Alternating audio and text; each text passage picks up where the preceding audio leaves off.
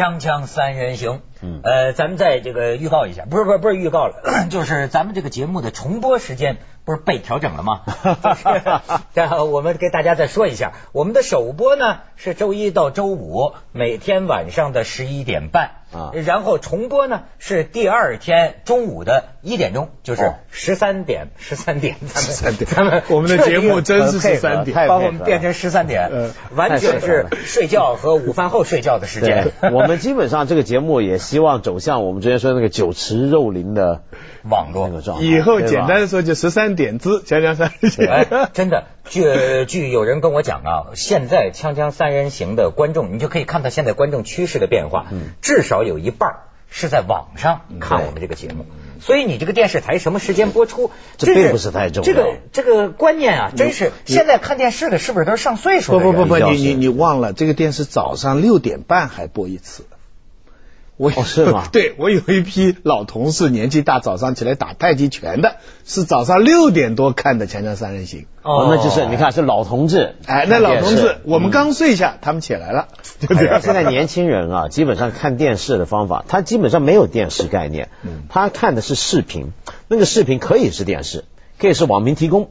可以是来自电影，嗯，他现在这是一个所有的传统媒介全打通的一个概念，没错。而且你知道网上的这个及时反应讨论，嗯，我跟你讲，最近香港你还不知道有个香港网民，其实我觉得香港人呐，一方面有点法治观念，一方面也胆儿挺小，其实挺老实的，嗯，你知道吧？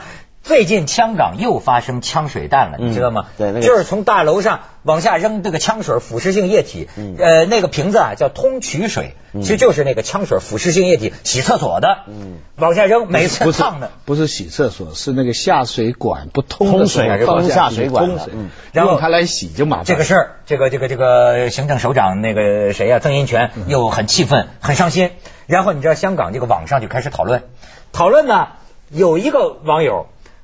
打上这么一个帖子，就说他大概随便聊天他认真讲鬼，这旺角嗰单嘢系我做嘅，你信唔信呢？就是说旺角这那单事儿是我干的，你们信不信？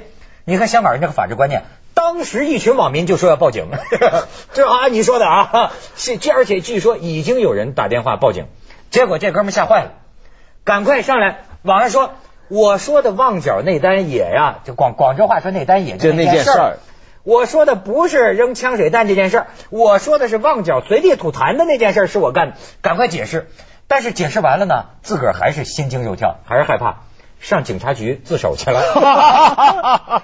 所以说我在网上发表了这个言论，警察局后来研判了一下，说尚不构成犯罪，但是提醒市民，你在网上说一句话，分分钟也可能会涉嫌违法，要注意。香港的网啊，有的地方管的非常严的。比方说，据我知道，自杀小组，嗯，就学习自杀小组一出来就疯，一出来就疯，因为他们实习呀，就真的形成了一个环境。全世界都有现在。哎，就是说，他这个他凡是可能涉及到实际行动、危害人身安全这些事情，那比言论要管得紧。他言论是不管。最近香港的警察那是压力极大呀。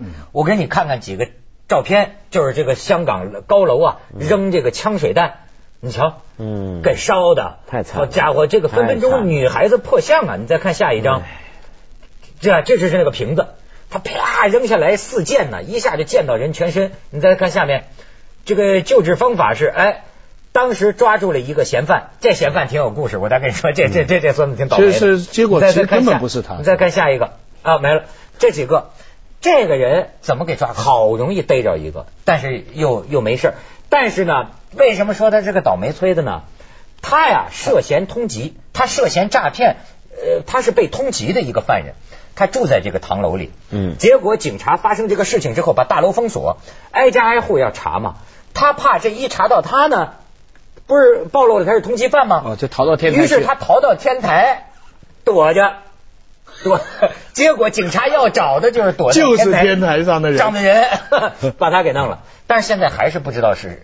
谁干的？对，很可能是同一个人，也可能是一，就是说模仿行为模仿的。这次的地方就在庙街，我原来住的地方，那个那个那个亚人居那个离那个很近，所以那带我很熟悉。那带是很和平的一个地方。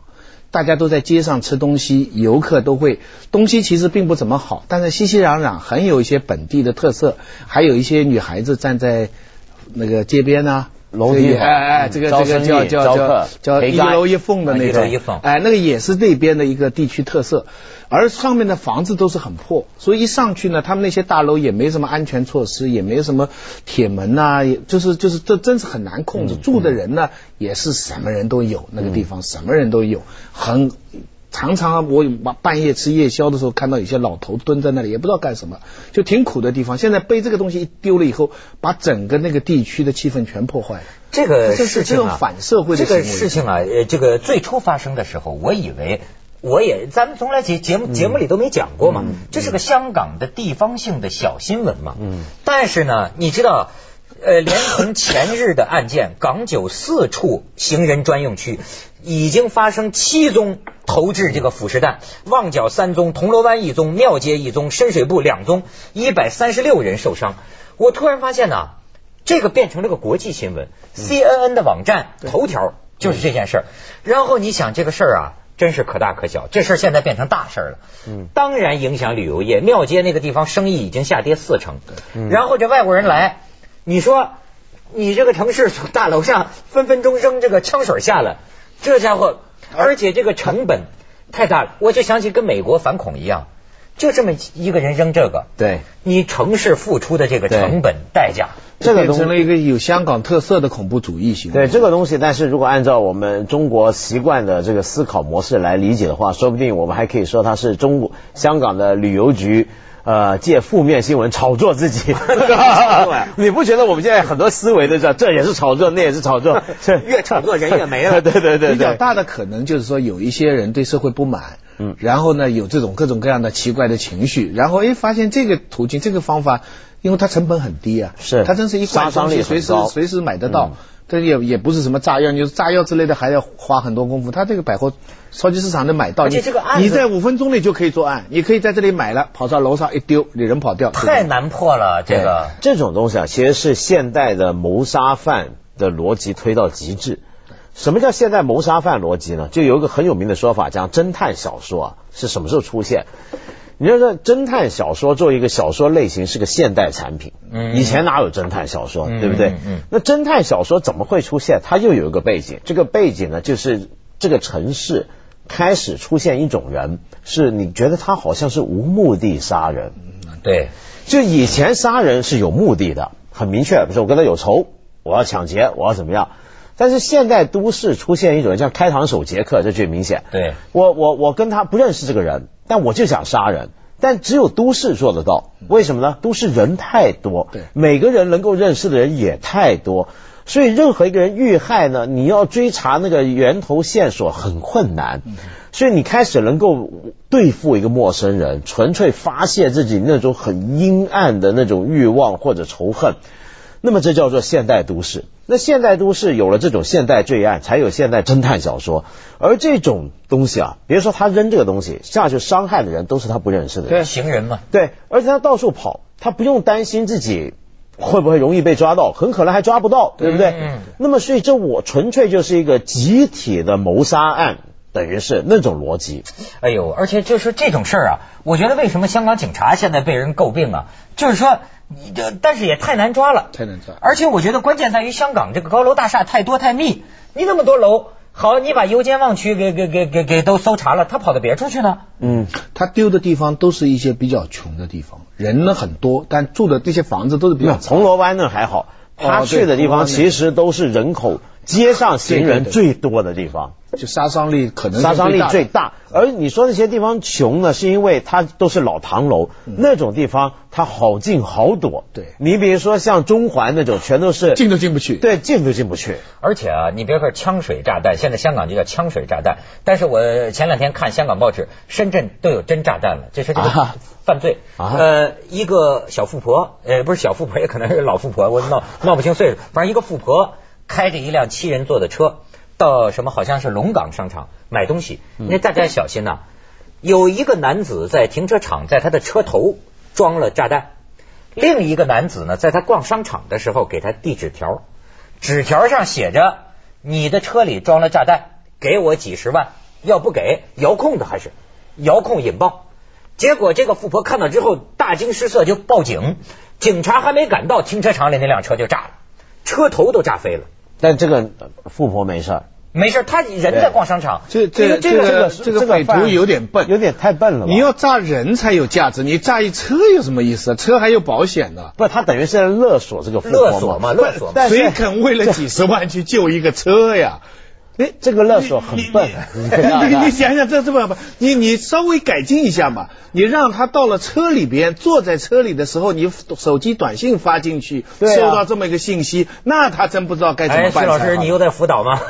哦，这个这是叫封杀言论，封杀言论，应该封杀，应该封杀这个。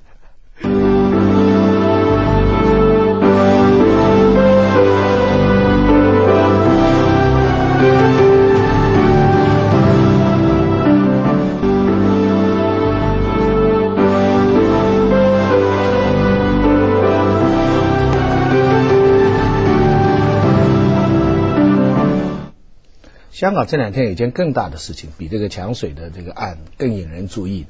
我今天一到学校，就看到一批学生跪在地上，对，在那里爬爬，嗯。啊啊啊，就是为了高铁的这个这个这个争论，对，这个整个社会撕裂的很厉害。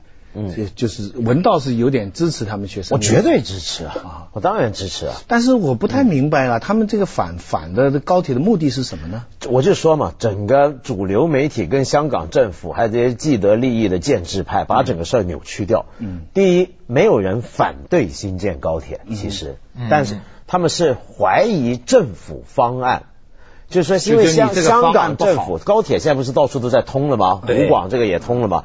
那么这个高铁带来几个问题？香港高铁呢带来一其中一个问题就是，政府现在提出的方案造价非常高，六百多亿港币，从香港到广州而已啊。那么，但是它为什么要那么贵呢？现在大家觉得政府给出的理由不够。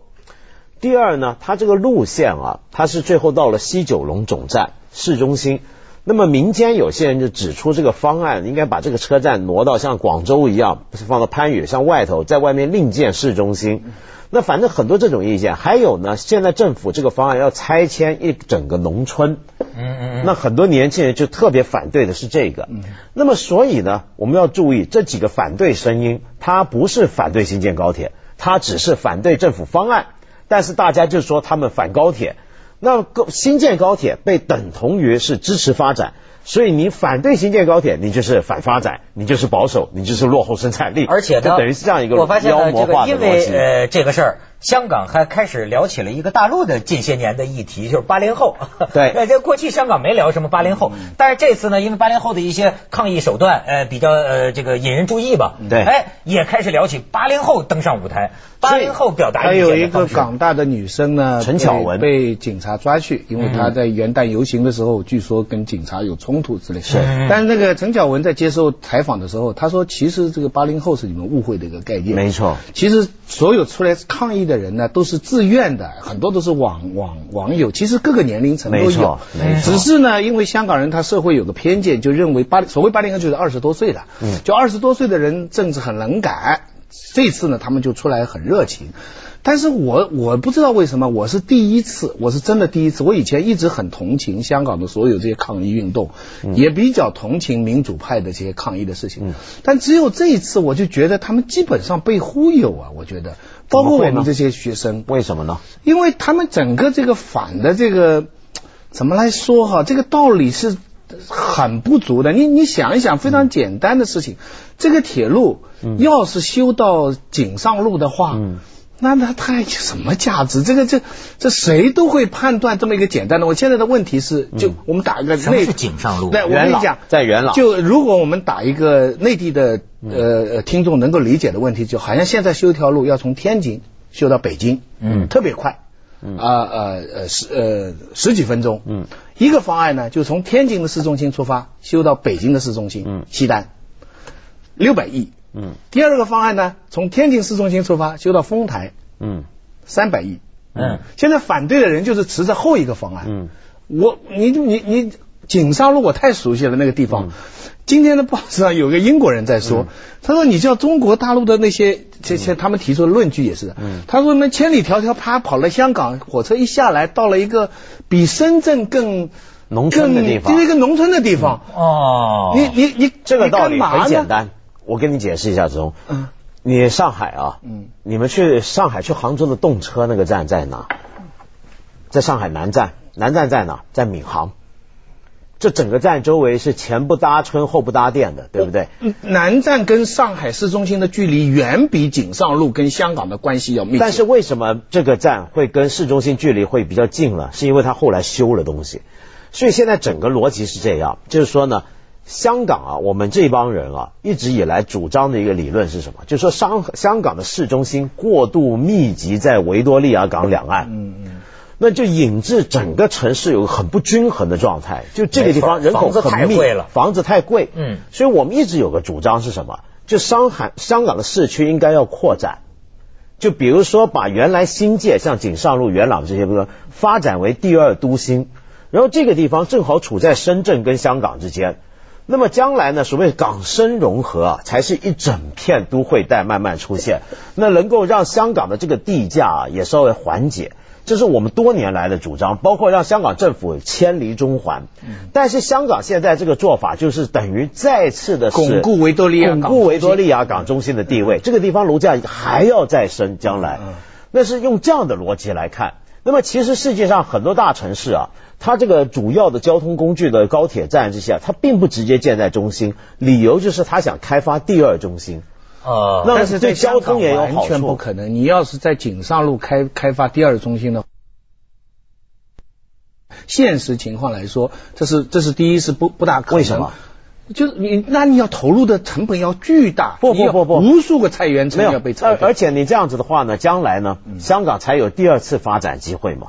您懂我意思吧？这就是你说的现实上不可能。所谓现人对现实的理解是受制于你的意识形态，就是你这个意识就是香港主流社会的现在这帮人的意识形态。就是子东就是建制派，对，我们现在要颠覆你们，不是没错，不是不是。我们站在香港来说呢，他面临一个很重大的选择。你知道修这个路哈，现在非常奇怪，所有人提的。都是讲可以连到国内的高铁网络，嗯，政府也好，反对派也好，强调的都是一点，就是这条路能够跟中国的大城市相连接。嗯嗯，其实这条路还有另外一个功能，大家都忽略，我不知道是有意忽略呢，还是故意不谈。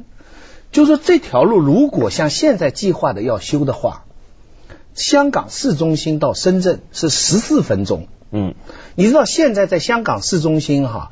你到深圳，不管你是走火车、一个多小时、巴士，甚至你两地车牌，嗯，都要一个多小时。嗯，一个十四分钟跟深圳的距离代表什么？就代表这个城市跟后面这个一千多万人口的城市整体格局的有一个整合，这叫做。而现在呢，香港很多人呢，他私下说，他说他们不想要这样做，你知道吧？因为他们觉得这么。近距离的跟深圳拉近了，它的楼价会受影响啊！好了好了，这导演说了，这个这么大的问题不是这么短的锵锵三人行能说清楚的。反正子东也是理解政府啊，文道表表明人民群众也很有主意。锵锵三人行，广告之后见。我太。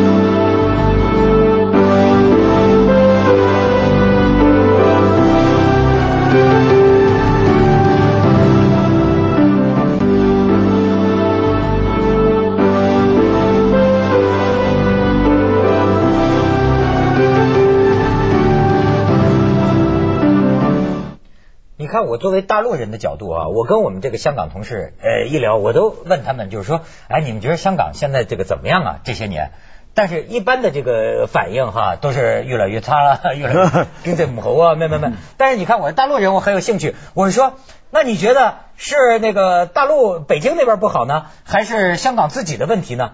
但是我发现十个有九个跟我讲，都是香港人自己给罗来说一个，就是说是香港人自己搞坏了，就好像那么。为什么？呃，我记得啊，我刚刚当年刚刚到香港的时候，嗯，我觉得香港确实给我的感觉啊，好啊，那个旺啊，我觉得有人气。嗯，怎么这两年，嗯，说实在，我也没觉得怎么差，但是好像香港本地人，嗯，往往都发牢骚。嗯，这是一个就是温家宝总理说的香港的深层次矛盾。深层次矛盾，这深层次矛盾是什么呢？其实就是因为几个，就香港比较跟以前不同的地方是，现在它的前途看不到在哪里。嗯，怎么讲呢？因为这样的，香港逐渐回归以来啊，一直延续的港英的某种的经济的倾向，而且甚至越来越厉害，就发展金融跟地产。但是这两个行业都不是那种能够制造大量就业机会给一般人的行业，嗯，而且甚至地产业的发达，甚至意味着别的产业的完蛋，对不对？你地价贵嘛。